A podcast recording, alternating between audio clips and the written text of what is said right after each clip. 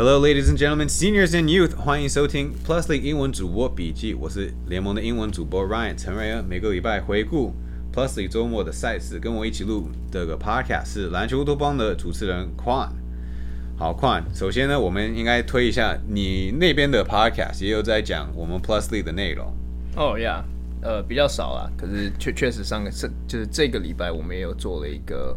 诶，跟 Plus 有关，等于是因为我们录完这个之后，应该说上个礼拜比赛结束之后就过年了嘛，所以等于是基本上是三分之一或者上半季刚结束，所以我们有做一个 recap，就是如果想听可以去篮球乌托邦去听听看。好，那就代表我们这边就不用再做什么很特殊的总和总结，我们就照我们的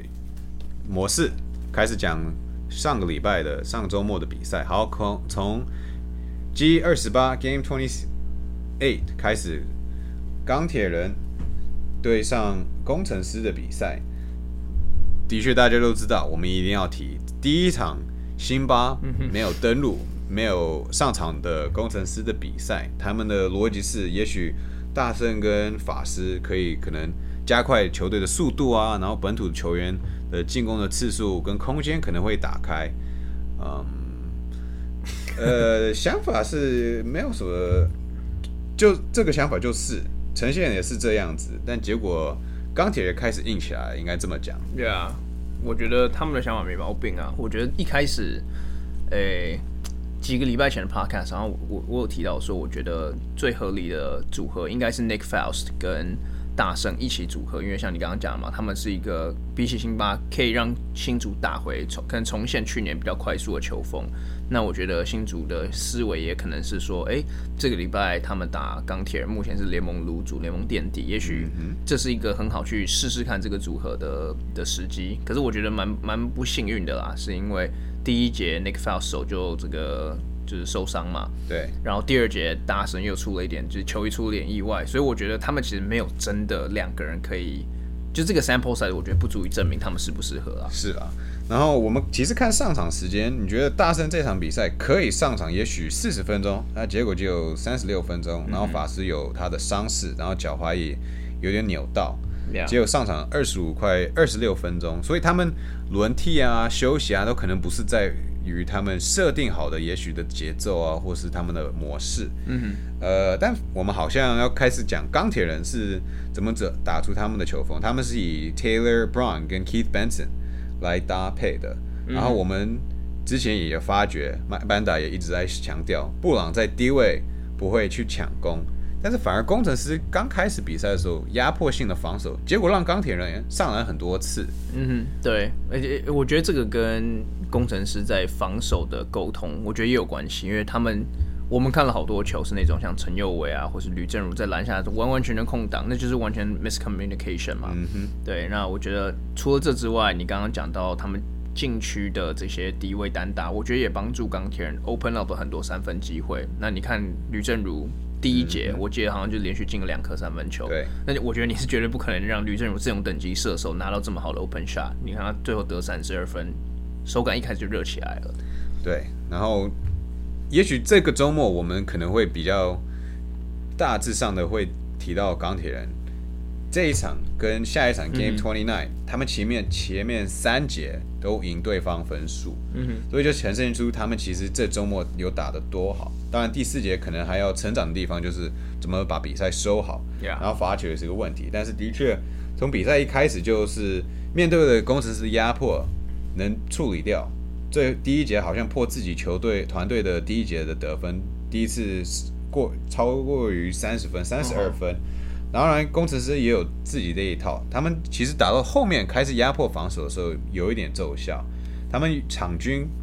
是八次的超节，但这个 Game Twenty Eight 结果超了十八颗球，所以像我们讲钢铁人还要熟练自己的怎么比赛收尾，然后工程师其实也是可以有压迫性的防守，这是高国豪可能没有打的那么好的内容，但是的确又得十九分，然后防守也是第一次看到这一个球技啊，第一次看到他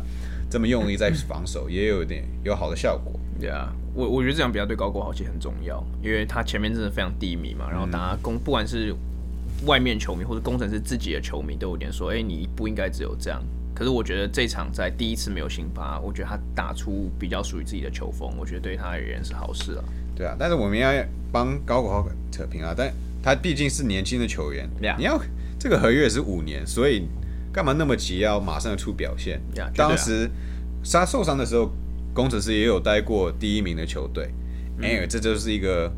这就是一个 process，、这嗯就是一个过程，所以我当然鼓励任何的球员在他们职业的生涯上，所以然后五次的超解，那可能应该要讲到工程师的杨将的组合。这场我们讲到大圣跟法师有他们可以上场不可以上场的元素，但最终他们的投篮命中率真的是很凄惨。然后 他们这一场比比赛跟其实下一场比赛勇士队的洋将打得很火气火大的，有没有发觉？你说钢铁人的吗？就是对上钢铁人的两个球队，工程师、法法师跟大圣打到最后蛮生气的火气。然后塞瑟夫跟德古拉第一次看到这个球，就看到塞瑟夫自己那么火大。我觉得等下赛瑟夫那个部分，我觉得我们可以下一场讲。嗯但我觉得，我觉得为什么工程师这样会打，杨将会打的有一点火大或者有点乱，我觉得跟他们自己球队的表现比较有嗯关。这是我自己的猜测啦，我也我也没有任何的 information。可是因为工程师其实这场比赛基本上一整场是被压着打，对，那我相信他们那时候也应该是预期自己会表现更好嘛，对吧、嗯所以我觉得这这跟钢铁人可能烦他们比较没有关系，我觉得。对，然后总之二十九分，低于联盟的平均洋将每一场的两个搭配会得三十六分，嗯是还要低，所以嗯，的确是一个机会给工程师本土球员去争气，但是这场就是没有呈现出来，最后一百零五比九十二，钢铁人获胜，第一次在主场获胜，真的是一个很重要的 milestone。之前两次被第四节逆转，然后终于可以再加赢。就差一点之对前。，然后很难得，好像这个球季唯一的一次，你主场周末有两场，结果中间还有一天休息。然后钢铁人比礼拜天对上了台北富邦勇士队，那其实一样的 storyline，第一节还反而更是赢了十三分。呀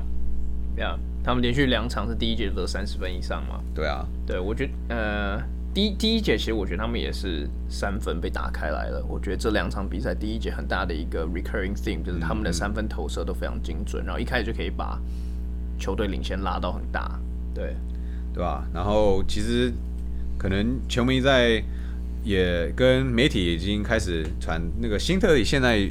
有一个身上有伤势，嗯所以就因此就不能登陆。那既然有德古拉，就搭配了塞瑟夫，上个礼拜礼拜天对上领航员是没有什么问题，但是这场比赛反而没有打出他们的效果。嗯，新特利对勇士是很重要，是一个进攻界头啊，然后这对他们团队的呃气氛跟他们的态度也是 set the tone 的那样的球员。嗯但是钢铁人反而这边关键是 Benson 跑起来，第一节的十分大致上都是在于快攻来得分，像龙哥讲的要给人家跑，那钢铁人呈现这个，但你的中锋也跑得过人家，也可以轻松得分。，Yeah，我觉得这个就是寄出大家可能比较担心德古拉在防守上的问题嘛。因为如果其实 Benson 说实在话，你真的要去跟其他的洋将比，他也不是说特别 mobile、特别移动力特别好的常人。但是你跟德古拉相比的话，你让他跑来跑，跑来跑，其实我看德古拉最后其实才打二十四分钟而已嘛，他很快就 gas out。那时候我记得徐总也有讲说，他好像每五分钟他其实就需要休息一下。嗯。那遇到我觉得就是钢铁人这场比赛的战略还有 strategy 就非常对啊，就是赶快让德古拉跑，然后另外一点是我觉得我们我们刚刚一开始录之前有讲到，就是他们在德古拉低位单打没有包夹他，没有给他这个辛巴的待遇，嗯因为一是他的低位单打能力没有辛巴好，二是我觉得他们觉得可以用快速的得分方式来 offset 可能哦德古拉的进攻。对啊，德国啊这场比赛上场时间就有在二十五分钟以下，然后投篮次数也就有六次，然后塞瑟夫投篮九次，像曾文鼎，你也会觉得他有优势，他也只有出手六次，所以他们中锋的这个点得分效率很高，但是没有用很多，Yeah，嗯，反而是钢铁人两场比赛三分球的命中率是高于三十 percent，一个一新的球队，二你的球风就是算是外线的.外围的进攻，有点像，嗯，跟国王不一样的，但是一样的 idea，你就从外围攻到里面，然后跟三分球的搭配。Yeah，呃，陈佑伟终于投进一颗三分球，这一场四投一中，只要有投进都是好事。然后吕正武可能没有像礼拜五那么准确，但是在关键第四节也有挺身而出。嗯哼，呃。还有哪些本钢铁人的球员是要 shout out 去亮点一下？其实我觉得你刚刚讲陈佑伟，我就完全完全 on point 啊，嗯因为我觉得陈佑伟 low key 其实这两场比赛胜利很大的一个功臣嘛。嗯，那我们之前一直也讲过好多好多次，就是陈佑伟是应该要是这支球队主要的控球后卫。那他上一场比赛十个助攻，这场比赛八个助攻。嗯嗯，然后你刚刚有讲到一个是钢铁人的球风比较是由外打到里面的。我记得第二就是我们现在讲这场比赛，他们有一球是他们快攻，然后陈佑伟先运球到篮下，发现里面有人给 wide open 外面的吕正如，可吕正如没有投掉，马上回传给陈佑伟，然后里面有个 wide open 的内线得分。我觉得这个其实就有点反映到你刚刚讲到从 outside end 的这个球风。对吧？那看他们的战术，当然我们 Classcast 不好呈现，但是像钢铁人可能会以边线的外围来攻，反而国王队可能有一点学勇士队是那种牛角的 horn set，然后所以高位的那三个人在配合，在混乱当中，高低啊或是外线才会有出手机会。但钢铁人可能是边线边线的进攻，底线的后门。啊，在如果转移到另外一边，以那样来攻，可能比较长得像梦想家的那样的公司。Anyways，好，呈现的不容易，但是我们继续讲 Podcast。对，那反而勇士队那边是得分是很低迷的，虽然两分命中率高于五十 percent，也就是你可以 expect，尤其是对比较小的球队，但三分球就是蛮凄惨的。对唯一可能好的点就是他们的罚球百分之八十一。Yeah，I mean，I 当 mean，当你投篮三分命中率十九趴的时候，我觉得你就算罚球命中百分百分之一百，也可能没有救。没有办法追上。呀然后两场比赛，钢铁人抢的篮板也比对方多，也显现他们也我觉得他们篮板基本上都是团队，不然.是吕正如啊、Brown，还有其他的球员在适时的卡位，然后卡到位置以后还是要去争球，因为毕竟人家人高马大，所以 Yeah. Team effort 很重要。Yeah，呃，诶，其实你刚刚讲到 Brown，我想要提一个 stat，是他这场比赛只有投六颗球。嗯，然后对啊，之前提过他不是很抢投的人，呀我觉得，我觉得有必要再 emphasize 说，这样这样洋将有多稀有，就是一个完全愿意做苦工类型的洋将。我觉得他的他的这个重要性也不亚于球队上的任何一个人啊。对他可能唯一的问题就是，像我们讲 usage rate，你就是投篮跟失误，就是基本上你球权是多少。Brown 的 usage 没有很高，但是我开始发觉他失误还是蛮多的，多的可能是这个要注意一下的地方。好吧，那钢铁人第礼拜天的比赛第二十九场也胜出九四对八十二，突然有一点气势了，但可惜现在要休假，所以他们只能先收敛一下，然后下半季再开打一次。但是是这时机好有趣的地方了，篮球季任何的运动的球季都会这样子。好，那到了呃呃晚上的比赛，况你个人呃坐在场边工作，当然工作的性质，那很简单，领航员就是很凄惨的现在的状态。现在这场比赛就有丹阳这样的状态，然后其他很多球员也有伤势，最终输给工程师。那我们讲从好的讲吧，关达佑十九分是其实 Plusly 的单场得分高，嗯哼，他个人嘛，对他个人。对对对，我觉得其实之前就很多球迷在讲说，就希望龙哥可以多用关达佑，嗯，我同意，对吧、我是希望这场比赛关达佑，呀我希望这种这场比赛会真的开始让领航员的教练团会发现，哎，关达佑其实。呃，是一个非常好用的可用之兵，在控球上面他还蛮稳的。然后这场比赛他他也展现他的三分投射的能力嘛，就是可以过嘛？呀对啊，所以我觉得我我希望如果他们要 take away from this 这场 bloodbath 有任何 take away 的话，Yeah, 就是.他们可以他们可以多用关达佑。对，嗯，然后我们在录之前也有小聊说，关达佑其实也许适应这个现在领航员的进攻模式，可能有一个他的适应级。况你有发，你有 observe 他们可能打比较一点活动的 Princeton offense。那这样的球员可能你可能呃，可能我们个人我们看关达友是觉得他可能比较我们叫 downhill，就是持球啊、挡拆、切入，嗯哼，可能比较多。反而你的 motion offense，你的 Princeton 的时候，可能你要空手动位的比较多，那可能不是最可能关达友还要在适应的地方啦。Yeah。就讲这样子。因为我觉得讲到 Princeton offense，因为我 Princeton offense 最大的一个 component 就是你的 big man 要是可以策应的嘛，然后他通常会在高位游走。我举一个 NBA 例子，以前 Princeton offense 最有名的可能就是 Rick Alderman，Rick 一个 Alderman 是在诶、Chris Webber 在国王的时候嘛，另外一个其实是姚明在火箭的时候，这两个其实都是高位单这个策应超强的球员。对吧当然，我觉得 Jordan Jordan Tolbert 你可以说是有策应能力的常人，但在他之后，其实说实在话，领航员我觉得并没有这样子的 personnel 可以去打 Princeton。对啊，毕竟可能会有伤势啊，或者是可能要那一场比赛他需要休息，或是你两个比一个还要好啊。你如果你越多人可以策应，当然是越好。去年领航员有时候会打这个战术，底先跑一个射手啊，或是施建啊，或是当时是张根玉，但是打到中间的时候也是很多 Davon Reed 的跟 Kadeem Jack 的挡拆，或是换到另外一边换关大佑来一个挡球挡拆战术。Yeah，Anyways，这就是领航员有一个算是 identity 的开始一个问题，但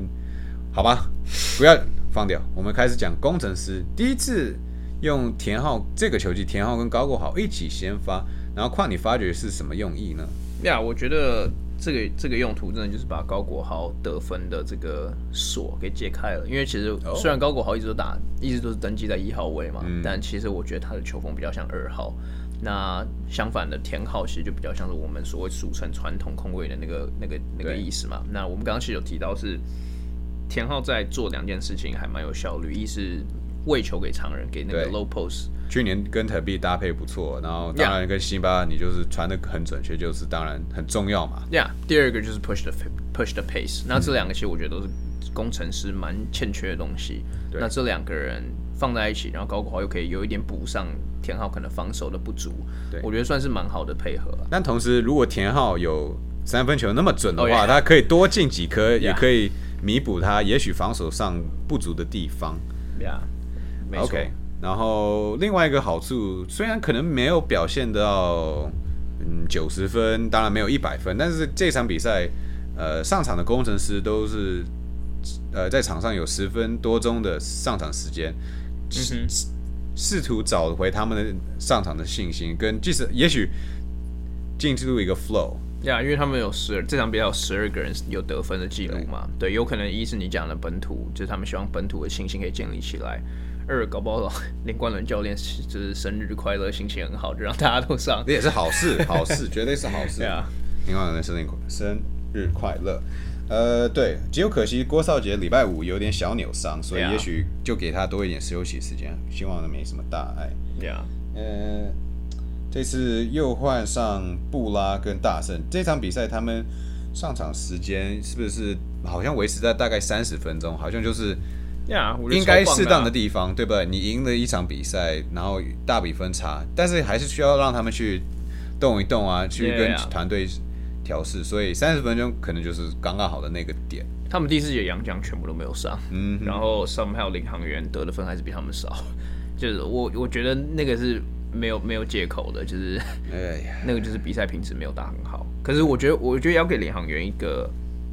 就是台阶下，就是他们有四个人哦 DNP，、因为他们他们受他们伤兵其实很严重，啊他们上单阳将，所以我觉得大家在说，哎、领航员怎么打成这样？我觉得他们他们也有他们的理由啦。对啊，因为不只是伤兵导致你比赛没办法上场，嗯但是这也对练习的 quality 也是会有差的啊、呀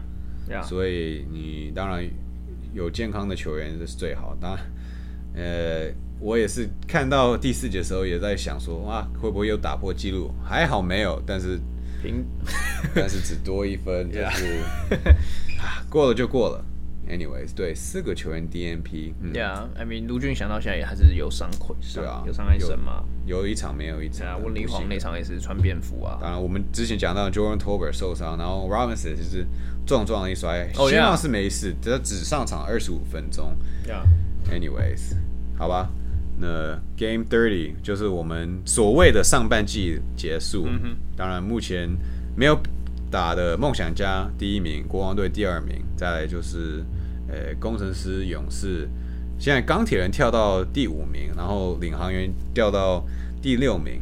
嗯，当然希望疫情的情况可以好化，所以我们后面的下所谓的下半季的球赛可以嗯正常的进行，球迷也可以进场来看球。嗯，网络收视当然电视收视也会跟着好了，因为毕竟在转播上面有那个氛围也是很重要。对，对，哎，除了看比赛外，也要听 podcast。当然，很多 podcast 可以选择。好，那况我这边没有什么要结尾的，你那边过了吗？我这边也没有。OK，好了，对呃，谢谢大家收听，我们就下次再见。嗯，新年快乐。